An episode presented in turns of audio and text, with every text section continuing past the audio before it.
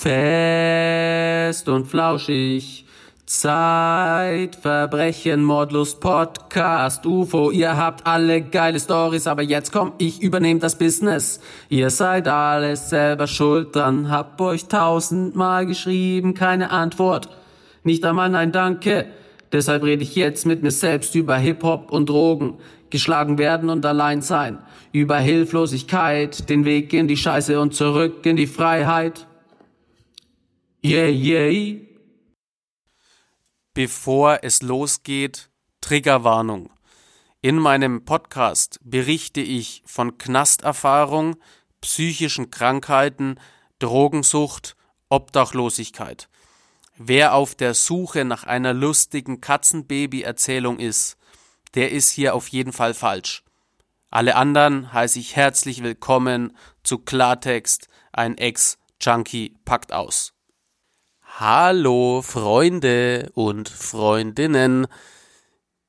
Diese Folge möchte ich nochmal dem Gefängnis widmen. In der allerersten Folge erzähle ich schon was über den Knast, aber ich kann mich nicht mehr dran erinnern. Ich könnte mir die Folge jetzt nochmal anhören, aber das möchte ich mir nicht zumuten, denn dieses Selbstgespräch oder ich beschreibe euch einfach mal, ne? Ich habe ein Mikro organisiert und dann habe ich quasi so einen Schallschutz im Halbbogen um mich rum und ich starr quasi immer gegen diese schwarzen ja, äh, Dinger, die halt den Ton irgendwie besser machen. Ich denke, ihr wisst, was ich meine. Auf jeden Fall ist es so schon sehr schwierig. Dann muss ich es ja nochmal anhören, weil ich muss es ja schneiden. Oftmals reicht einmal anhören nicht und ich habe dann so eine Folge fünf, sechs Mal angehört und geschnitten und versucht irgendwie den Ton zu regulieren, was meistens auch nicht der absolute Burner ist. Ähm, deswegen habt bitte Mitleid. Ich, ich, ich ertrage es nicht, mir nochmal diese Folge anzuhören. Ich schaffe es nicht. Deswegen Folge Knast. Also, ich wurde zu zwei Jahren, sechs Monaten Haftstrafe verurteilt. Wegen eineinhalb Kilo Speed. Ich wurde verraten von meinem besten Freund. Dieses ganze Brudergelaber, dieses ganze, ey, ich stehe für dich ein, wir halten zusammen, das geht ganz leicht von den Lippen, wenn man irgendwie besoffen ist oder auf Koks ist. Aber wenn es dann mal um wirklich Haftstrafe geht, wenn es um wirklich äh, Zusammenhalten geht, dann ist meine Erfahrung, dass da einfach alle umfallen. Ich habe im Gefängnis ja auch viele Leute kennengelernt, ähm, die dann frisch reingekommen sind und da war noch nicht klar, haben die Freunde jetzt eine Aussage gemacht oder nicht die sind alle irgendwann umgefallen. Genauso ist es mit äh, einer Freundin, die du dann draußen hast. Also am Anfang, die ersten Wochen und Monate, äh, kommen immer Briefe, so war es auch bei mir und Seven. Und da steht drin, ich warte auch ein Leben lang auf dich und du kannst mich auf dich verlassen. Mich auf dich verlassen oder dich auf mich verlassen? Voll der Sprachfehler und meistens kommt dann ein Heiratsantrag und nach diesem Heiratsantrag meldet sich dann kein Schwein mehr bei dir. Also, ich war in fünf Haftanstalten. Viermal Erwachsenenhaft, einmal davon Hochsicherheitsjugendhaft. Ich war insgesamt auf 18 verschiedenen Gängen in diesen fünf Haftanstalten und in ungefähr 30 verschiedenen Zellen. Also ich habe da wirklich sehr viel gesehen und erlebt.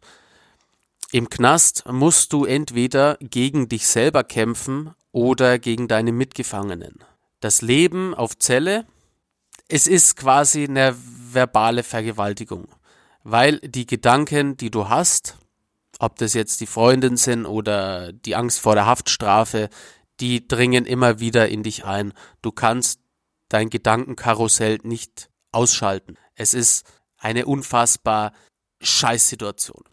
Wichtig auch nochmal, der Jugendknast hat nicht im geringsten was mit dem Jugendarrest zu tun. Jugendarrest bekommst du zum Beispiel, wenn du dreimal schwarz gefahren bist oder wenn du irgendwo einen Lippenstift geklaut hast. Du kriegst dann wahrscheinlich irgendwie eine Strafe von drei Tagen, kommst aber nach zehn Stunden wegen guter Führung raus. Gibt natürlich auch Strafen über Wochen, aber meistens ist es so, dass die Leute im Jugendarrest waren, wieder rauskommen und null geläutert sind oder irgendwas, sondern genau das Gegenteil passiert, weil jetzt haben die Leute keine Angst mehr vom Gefängnis, weil sie glauben, das Gefängnis läuft ähnlich locker ab wie der Jugendarrest. Es gibt Einzelzellen oder auch Gemeinschaftszellen und ich war beides. Das Leben in einer Einzelzelle sieht wie folgt aus. Du hast acht Quadratmeter. Darin befinden sich ein Stuhl, ein Tisch, ein Schrank, ein Fenster. Vor diesem Fenster sind aber Metallgitter angebracht und in der einen oder anderen Haftanstalt hast du vor den Gittern nochmal Lochbleche. Also Tageslicht kommt da so gut wie nicht in deine Zelle rein. Dann hast du ein Bett. Das Bett ist aber eher ein Betonpflocken, wo eine durchgelegene, wenn du Pech hast, vollgepisste Matratze drauf liegt. Da gibt's normalerweise so einen Gummischutz, aber wenn dir der weggenommen wird, hast du natürlich einfach Pech. Und dann hast du eine Toilette, die richtig eklig widerlich ist. Die stinkt so penetrant nach Urinstein, dass du allein davon schon kotzen willst. Als ich mich in die Mitte meiner Zelle gestellt habe und mich gestreckt habe, habe ich es geschafft, mit der Hand von einer auf die andere Seite zu kommen. Auch wenn ich mich nach oben ausgestreckt habe, konnte ich mit meiner Hand die Decke berühren. Also es ist alles, na, ich bin 1,72 groß, es ist alles sehr eng, sehr beklemmend. Deswegen hast du ja auch ganz oft einfach diesen Hirnfick. Gemeinschaftszelle hat den Vorteil, dass du natürlich mit anderen Gefangenen zusammen bist und dir so besser die Zeit vertreiben kannst, vorausgesetzt du kommst mit deinen Mitgefangenen aus. Also wenn du in der Einzelzelle bist, hast du gegen deine eigenen Gedanken zu kämpfen, du hast mit so einer gewissen Art von Isolation zu kämpfen, das ist sehr schwer. Gemeinschaftszelle hast du das nicht, aber Meistens ist es so, es gibt in der Gemeinschaftszelle immer den Schwachen und der Schwache muss dann die Zelle putzen, das Klo putzen, das Geschirr machen, die anderen bekochen und wenn der Schwächste Pech hat, kriegt er noch jeden Tag in die Fresse, wird misshandelt, vergewaltigt oder sonst irgendwas. So, ihr kennt ja sicherlich alle die Serie Prison Break. Eine meiner Lieblingsserien, vor allem die Staffel 1 finde ich sehr gut gemacht, sehr cool, aber hat mit dem richtigen Gefängnis jetzt wenig zu tun. Oder vielmehr hat die Person Michael Schofield mit dem Gefängnis wenig zu tun.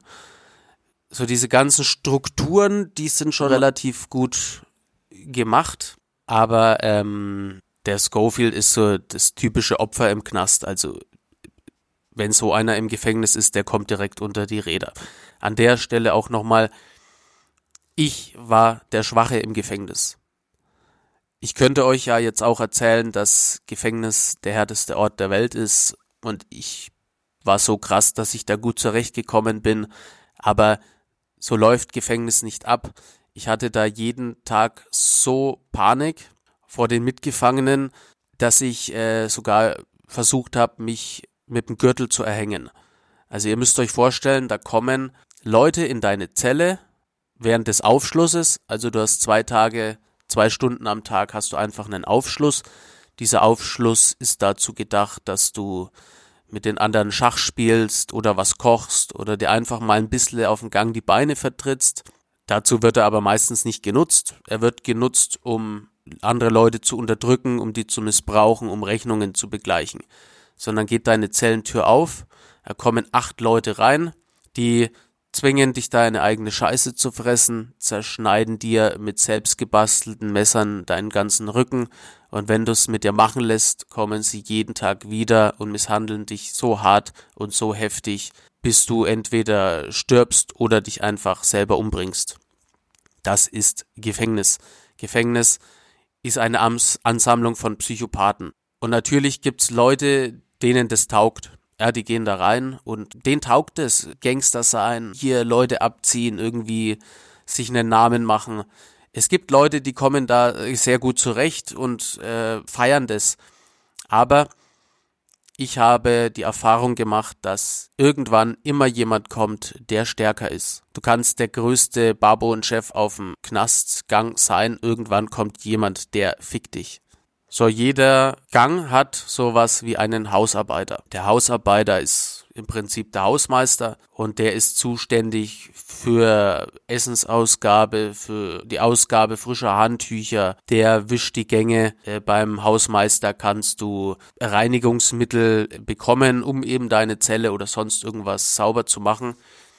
Der Hausarbeiter ist aber quasi das Bindeglied zwischen Stationsbeamten und Gefangenen, heißt, den seine Zelle ist auch immer offen also tagsüber zumindest, in der Nacht ist sie schon geschlossen und der Hausarbeiter kann sich quasi frei bewegen. Jetzt muss der Hausarbeiter ja auch oft auf andere Gänge und äh, der Hausarbeiter ist einfach der Mensch, der Dinge schmuggeln muss. Also es gibt ja verschiedene Hausarbeiter von verschiedenen Gängen und die treffen aber immer aus, aufeinander, wenn sie zum Beispiel den Müll rausbringen oder wenn sie die Essenswegen holen. Also also das Essen ist in sogenannten Essenswegen ja aufgebaut. Mit den Essenswegen fährt man dann von Zelle zu Zelle und die musste ja aus der Küche abholen. Und wenn die Hausarbeiter das Ganze aus der Küche abholen, dann treffen die aufeinander. Und das ist dann auch immer der Moment, wo eben Ware ausgetauscht wird. Also egal, was äh, geschmuggelt wird, die Hausarbeiter verteilen das. Ich zum Beispiel war ja auch mal Hausarbeiter. Ich habe das dann schnell wieder aufgegeben, weil halt bei jedem Aufschluss Leute in deine Zelle kommen und die wollen, dass du irgendwas transportierst. Zum Beispiel eine selbstgebastelte Tätowiermaschine. Ähm, ich weiß noch, mir jemand in die Hand gedrückt, einfach in so einem alten, in so einer alten Reisverpackung. Und ähm, da musste ich quasi am Beamten vorbeigehen. Der dann kurz gefragt, äh, was das ist. Und da habe ich gesagt, naja, das ist ein Beutel Reis. Dann hat er mich durchgewunken. Hätte der da reingeschaut und hätte der die Tätowiermaschine gesehen, hätte ich mindestens ein Jahr Nachschlag bekommen, also ein Jahr länger in Haft sitzen. Der Hausarbeiter ist quasi der Schmuggler Nummer eins innerhalb des Gefängnisses. Jetzt stellt ihr euch vielleicht auch die Frage, naja, wie kommen jetzt Drogen eigentlich ins Gefängnis? Zum Beispiel kann man es ganz plump über die Mauer werfen und Leute sammeln das dann irgendwie ein. Ähm, es geht aber bis zu dem Punkt hin, wo quasi Menschen ihr eigenes Kind als Bodypack verwenden. Also wenn jetzt Leute eine Ehe haben, dann gibt's ja diese äh, Besucherräume, wo die halt ja den ehelichen Pflichten nachkommen können und ähm, ja, da werden halt quasi die Drogen dem kleinen Kind irgendwie eingeführt und dann in diesen Räumen äh, versucht wieder rauszubekommen also das eigene Kind als Bodypack für Drogen verwenden, ist schon eine richtig heftige Nummer. Ganz oft werden ja aber auch Leute erpresst. Also die sagen, du schmuggelst mir jetzt äh, irgendwie Stoff in den Knast, wenn du es nicht machst, fick ich dein Leben. So, und da musst du dir halt irgendwie überlegen, naja, wie kriegst du denn jetzt Drogen in den Knast? Und wenn du ein Kind hast, dann ist das Kind eine ziemlich sichere Variante. Ich will mir gar nicht überlegen, was passiert, wenn so ein Beutel in so einem kleinen Baby einfach aufgeht. So, Leute, die ich im Gefängnis persönlich kennengelernt habe, war zum einen der Axtmörder. Den habe ich in den ersten Tagen meiner U-Haft kennengelernt. Der hat die Dusche renoviert. Und die ersten zwei Wochen hatte ich total Panik. Da bin ich nie raus, war auch nie duschen. Nach zwei Wochen habe ich aber bemerkt, dass es gar nicht so schlimm ist erste Station in der U-Haft, wo ich gewesen bin, die war im Vergleich zu den anderen Einrichtungen äh, Kindergeburtstag, das war Urlaub. Ja, ich, ich hatte dann da so eine äh, Gang, die Crystal Meth Combo, mit denen wollte ich auch Meth verkaufen und irgendwie äh, ein Krankenhaus überfallen. Wenn ihr den Plan erfahren wollt, hört euch das Hörbuch an, so fängt's an. Kristallklar. Ja, der Axtmörder war ganz lustig, weil der ist mir wie ein bisschen verstrahlter Typ halt vorgekommen und naja, wir haben uns gedacht, der, der hat halt irgendwie zu viel gekifft oder so. Und da hat er halt gesagt, er hat einem Menschen einfach äh, mit der Axt den Schädel eingeschlagen, so abgeschlagen. Unfassbar. Dann habe ich auch jemanden kennengelernt, der wegen Steuerhinterziehung gesessen hat. Fünf Millionen hat er hinterzogen. Von der großen Versicherung war der, glaube ich. Ziemlich unscheinbarer Mann. Aber Steuerhinterziehung wird richtig heftig bestraft. Und bei einer Summe von fünf Millionen, ja sowieso. Dann habe ich jemanden kennengelernt im Jugendarrest, im Jugendknast. Jetzt habe ich selber gesagt, sorry. Der war ein tätowierter Nazi, also der war ungefähr 19 Jahre alt und hatte aber schon den ganzen Körper voller Hitler-Tattoos. Im Knast waren 330 Strafgefangene und es gab gefühlt drei Deutsche. Einer davon war ich und der andere war eben dieser Nazi. Und ich war in der Küche und er eben in der Bäckerei und die Bäckerei war gegenüber von der Küche und ich habe den oft gesehen und ähm, irgendwann war er nicht mehr da, weil ihr euch natürlich vorstellen könnt, was die ganzen Ausländer mit einem tätowierten Nazi machen. Jetzt muss man sich aber auch immer die Frage stellen, was ist denn dem Jungen passiert, dass er mit 19 Jahren den ganzen Körper voller Hitler-Tattoos hat? Wichtig ist, jeder Strafgefangene, jeder Mensch hat immer eine Geschichte. Kriminelle werden nicht geboren, Kriminelle werden gemacht. So dann, das ist ein, ein Klassiker quasi, den ich auch bei jedem meiner Vorträge Schrägstrich Lesungen erzähle. Ein Typ hat seine Mutter bei lebendigem Leib mit der Axt zerstückelt. Wenn man jetzt aber bedenkt, dass die Mutter ihr eigenes Kind verkauft hat auf perversen Porno-Websites und dann mit wildfremden Menschen das eigene Kind misshandelt hat und das über Jahre lang, wahrscheinlich sogar ein ganzes Jahrzehnt lang, dann ist es wenig verwunderlich, dass der Typ halt irgendwann einfach ausflippt. Dann habe ich jemanden kennengelernt, so ein kleiner verrückter Türke, der hat äh, seinem Vater 47 Mal mit einem Schraubenzieher in den Schädel gestochen. Für mich eine der heftigsten Erlebnisse war, mir hat einer erzählt, dass er mit so einem Notfallhammer aus der S-Bahn eine alte Frau von hinten niedergeschlagen hat. Und der hat so lange auf ihren Schädel eingeschlagen, bis der auseinandergebrochen ist, um die Handtasche zu zocken, weil da irgendwie 50 Euro drin waren. Ein anderer Typ hat einen Supermarkt überfallen und der hat der Kassiererin eine Sektflasche ins Gesicht geschlagen bei den Sektflaschen ist der Boden meist richtig äh, stabil und massiv. Und der hat ihr ohne zu zögern so, so eine Flasche ins Gesicht gezogen. Der alten Frau hat's natürlich das ganze Gesicht zerschnitten. Und der hat die Kasse leer geräumt. Das war in der Früh im Supermarkt, da waren halt 200 Euro drin. 200 Euro. Hm. Dann gibt's die Geschichte von Jackpot. Jackpot hat eine Lotto-Annahmestelle überfallen, weil er dachte, da sind die 5 Millionen gebunkert. Ähm, ja. Also im Gefängnis sitzen halt auch ganz viele äh, Menschen, die nicht die allerhellsten in der Birne sind. So, dann eine Story von zwei Brüdern, die haben beide ihre Mutter gefickt. So, dann waren beide Brüder aufeinander eifersüchtig und der eine hat den anderen im Eifersuchtswahn mit der Armbrust erschossen. Die Mutter schreibt dem heute noch Liebesbriefe ins Gefängnis. Also eine, eine unfassbar gestörte Situation, gestörtes Verhältnis. Da sitzen im Prinzip 330 psychopathische Straftäter und ich. Und das Schlimme war ja für mich, im Gefängnis war ich ja nicht mehr der Kampfshot-Boss 69 auf Droge. Im Gefängnis war ich der kleine, ängstliche Junge aus der Schule, der von jedem auf die Fresse bekommen hat. Ziemlich schwierige Zeit, ziemlich heftige Zeit.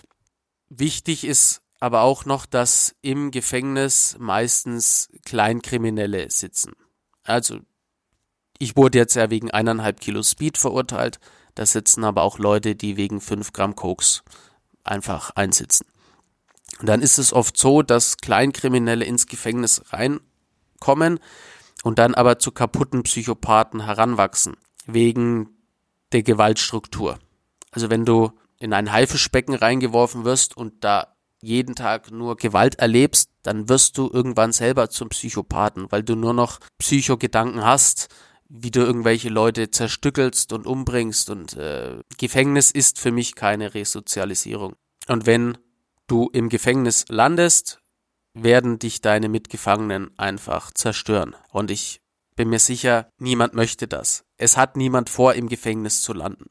Wir alle haben Träume, Wünsche und Hoffnungen und wir leben in einer unfassbaren Zeit und ich bin davon überzeugt, dass man alles erreichen kann, wenn man etwas dafür tut. Es wird einem absolut nichts geschenkt, aber wir leben in einer unfassbaren Zeit, alles ist möglich. Aber wenn ihr im Gefängnis landet, dann wird euer Leben nie mehr, wie es war. Und wenn ihr ähm, wegen Drogenkonsum oder vielmehr Drogenhandel im Gefängnis landet, dann habt ihr nicht nur mit dem Drogenschaden zu kämpfen, mit der Sucht zu kämpfen, sondern eben auch noch mit dem Haftschaden. Ich selber habe eine posttraumatische Belastungsstörung, Panikattacken und Depressionen. Wenn euch das genauer interessiert, Folge 2 Paranoia erkläre ich, was das genau ist.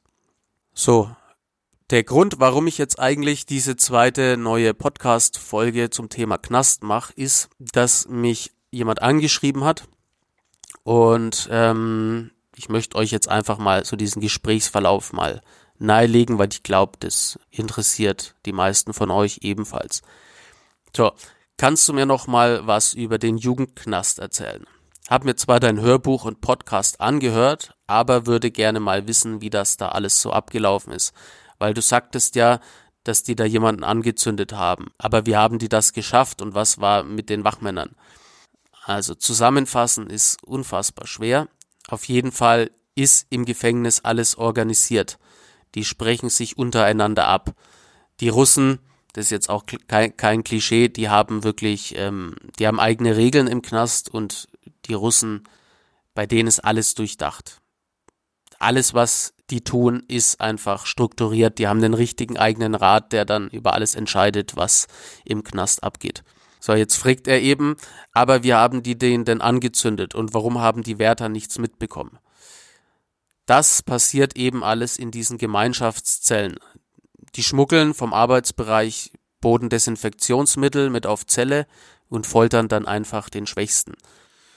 Bei dieser Brandaktion muss man schon sagen, das war quasi das Finale. Also die haben den Schwachen in der Zelle über Monate gefoltert, also mit selbstgebastelten Messern zerschnitten, dann irgendwie den gezwungen, die Scheiße zu fressen, ihn mit dem Besenstiel vergewaltigt, was weiß ich.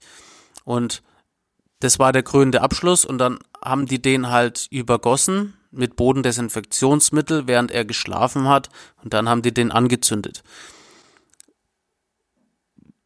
Da muss man richtig krank sein, wenn man erstens jemand anzündet und zweitens, wenn man im selben Raum mit drinnen ist. Also ich kenne die Story ja auch nur von Erzählungen, ich habe das nicht live gesehen. Äh, es muss so gewesen sein, die haben das gemacht und dann ist in der Zelle ein Feuer ausgebrochen und äh, dann gab es irgendwann einen Alarm und die Leute haben dann die Zelle natürlich geöffnet und sind dann da eingeschritten. Das war auch Glück, weil hätte das Feuer weitergebrannt, dann hätte es ja auch den Türrahmen verziehen können und dann hätte man das gar nicht mehr aufbekommen.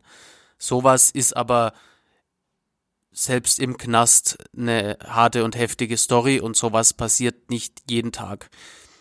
Was aber täglich der Fall ist, ist, dass die Leute den Schwachen einfach so lange schlagen oder, oder ihn Scheiße fressen lassen oder ihn halt einfach misshandeln. Und die Beamten können nichts tun, selbst wenn sie wissen, dass der gefoltert wird. Ohne Aussage können sie nichts machen. Der Gefolterte, das Opfer wird nichts sagen und die Täter natürlich auch nicht. Und so passieren mehr oder weniger extrem offensichtlich Straftaten, die Beamten können aber nichts machen. Das meine ich ja mit organisiert. Da gibt's heilige Regeln und an die halten sich einfach alle. Und auf Zelle ist es einfach so, es gibt meistens jemanden, der irgendwie so der Starke ist und dann gibt's einen Schwachen und Du kannst da nicht einfach deine Ruhe haben. Das geht nicht. Du musst dich entweder auf die Seite der Starken stellen oder auf die Seite der Schwachen. Wenn du dich auf die Seite der Schwachen stellst, dann kriegst du es auch ab. Also musst du wohl oder übel mitmachen. Ist es wirklich mal passiert, dass dort jemand umgebracht wurde, also zu deiner Zeit? Auf jeden Fall. Also wie viele das jetzt genau waren, kann ich gar nicht sagen. Aber ich bin oft äh, durch die Gänge gelaufen und wenn dann eine Zelle mit Absperrband versiegelt ist, weißt du, da hat sich wieder einer umgebracht. Die Dusche war oft gesperrt, weil da halt einer zu Tode gefoltert worden ist oder sich erhängt hat. Ich habe auch ähm, immer ganz heftig äh, mit den ganzen Schreien von den anderen Gefangenen zu kämpfen gehabt. Also bedeutet, in den ersten Wochen war ich auf meiner Zelle und hatte keinen Fernseher und hatte ja eh voll zu kämpfen mit dem eingesperrt sein. Und dann habe ich ganz oft Schreie von Leuten gehört, die einfach das nicht gepackt haben. Einige von denen, die die ganze Nacht durchgeschrien haben, ähm, waren dann irgendwann halt einfach still, weil sie sich halt einfach das Leben genommen haben. Sondern fragt er eben nochmal, ist der Jugendknast wirklich härter als der Erwachsene? Ja, auf jeden Fall, weil sich da ja eben alle beweisen wollen. Also wenn du bei den Erwachsenen keinen Stress machst und dich an die Regeln hältst und kein Zinker oder Paragraph 31 bist, dann hast du im Prinzip ganz gute Karten. Ich habe ja vom Paragraph 31 Gebrauch gemacht, deswegen war für mich Erwachsenenhaft auch schwer, aber ich konnte das ganz gut verheimlichen. Paragraph 31 ist eben auch die Sache, also es ist der sogenannte Verräterparagraph, aber bei mir war es so gewesen, dass alle meine Freunde gegen mich die Aussage gemacht haben. Also der Ace wurde erwischt, hat die Aussage gegen mich gemacht, auch gegen andere Freunde und die haben auch die Aussage gegen mich gemacht. Also ich hatte quasi mehrere Aussagen gegen mich und in der Situation hat es null irgendwas gebracht, jetzt äh, nichts zu sagen. Das habe ich auch am Anfang eben mit dieser Brüderscheiße gemeint. Es ist nicht schwer zu sagen, ja, äh, wir halten zusammen und keiner verrät irgendjemanden, wenn man säuft oder auf Koks ist. Wenn du dann alleine bist, ja, äh, ich finde, die Leute können überhaupt nicht mitreden, wenn sie nicht mal in so einer Situation gewesen sind. Was ganz anderes ist das Zinken einfach. Zinken ist für mich, wenn du jemand siehst, der irgendwie gegen eine Regel verstößt, das kann auch draußen sein, und dann irgendwie zum nächsten rennst, den quasi hinhängst, um dir einen Vorteil zu verschaffen. Also einfaches Beispiel, du kiffst mit deinem besten Freund oder halt mit deinem Klassenkameraden hinter der Schule, dann wirst du erwischt. Und das erste, was du machst, ist, ja, es war seine Idee, es war seine Schuld, das Zeug gehört ihm, das ist Zinken, das ist Verraten, dafür gibt's meistens einfach auf die Fresse. So, weil wenn du dich schon entscheidest, jetzt da mitzumachen und kriminell zu sein oder irgendwie was aus dem Laden mitgehen lässt, da musst du auch dafür gerade stehen. Abschließend möchte ich euch noch ein paar Statements mit auf den Weg geben. Passt gut auf euch auf. Wenn ihr nicht weiter wisst, sucht euch unbedingt Menschen, denen ihr euch mitteilen könnt. Niemand hat vor, süchtig zu werden. Niemand hat vor, im Knast zu landen. Kriminelle werden nicht geboren, Kriminelle werden gemacht. Jeder Mensch hat eine Geschichte. Und ganz oft beginnt alles mit einer harmlosen Mutprobe, einfach weil man irgendwo dazugehören will. Ganz klassisch dieses, ey, säufst du mit, kiffst du mit, äh, äh, sei stark, grenz dich ab, übersteh diese Zeit, vor allem die Schulzeit mein Tipp ist, such dir neue Freunde, schließ dich zum Beispiel einen Sportverein an. Denn die Menschen, mit denen du dich umgibst, die beeinflussen dich. Es ist wie so ein Strudel. Wenn du mit Leuten abhängst, die alle Sportler sind, dann ist die Wahrscheinlichkeit, dass du auch Sportler bist, sehr groß. Wenn aber alle Drogen nehmen und kriminell sind, ziehen die dich früher oder später einfach mit rein. Es gibt natürlich Menschen, die sich abgrenzen können, aber das ist ein enormer Kraftaufwand. Ja.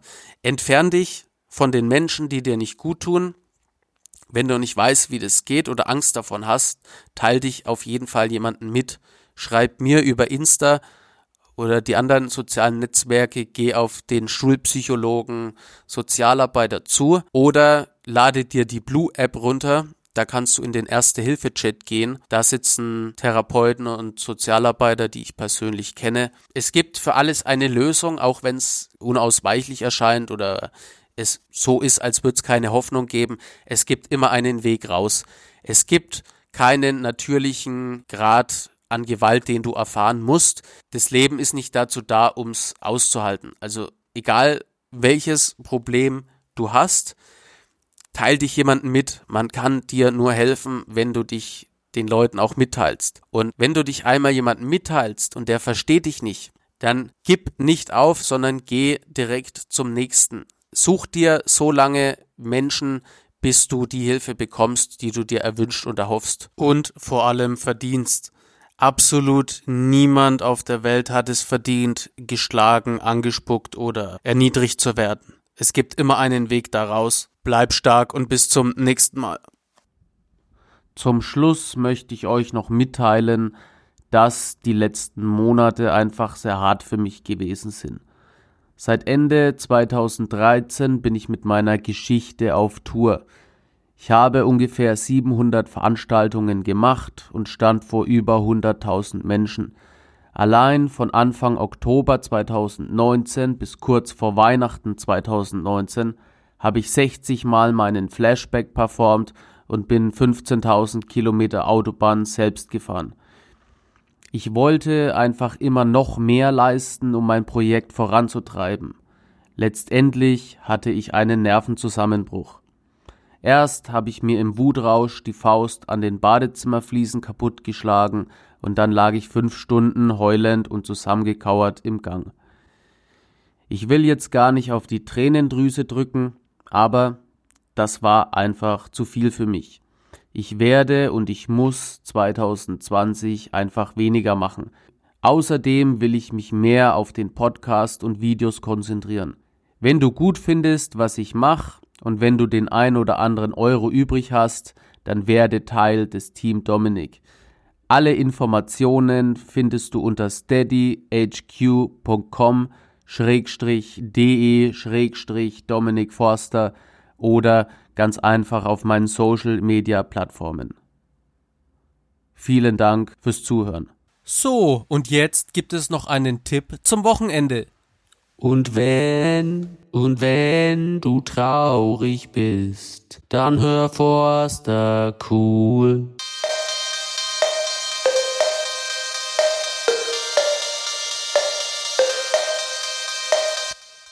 Ja, liebe Freunde, diese Folge ist auch schon wieder vorbei.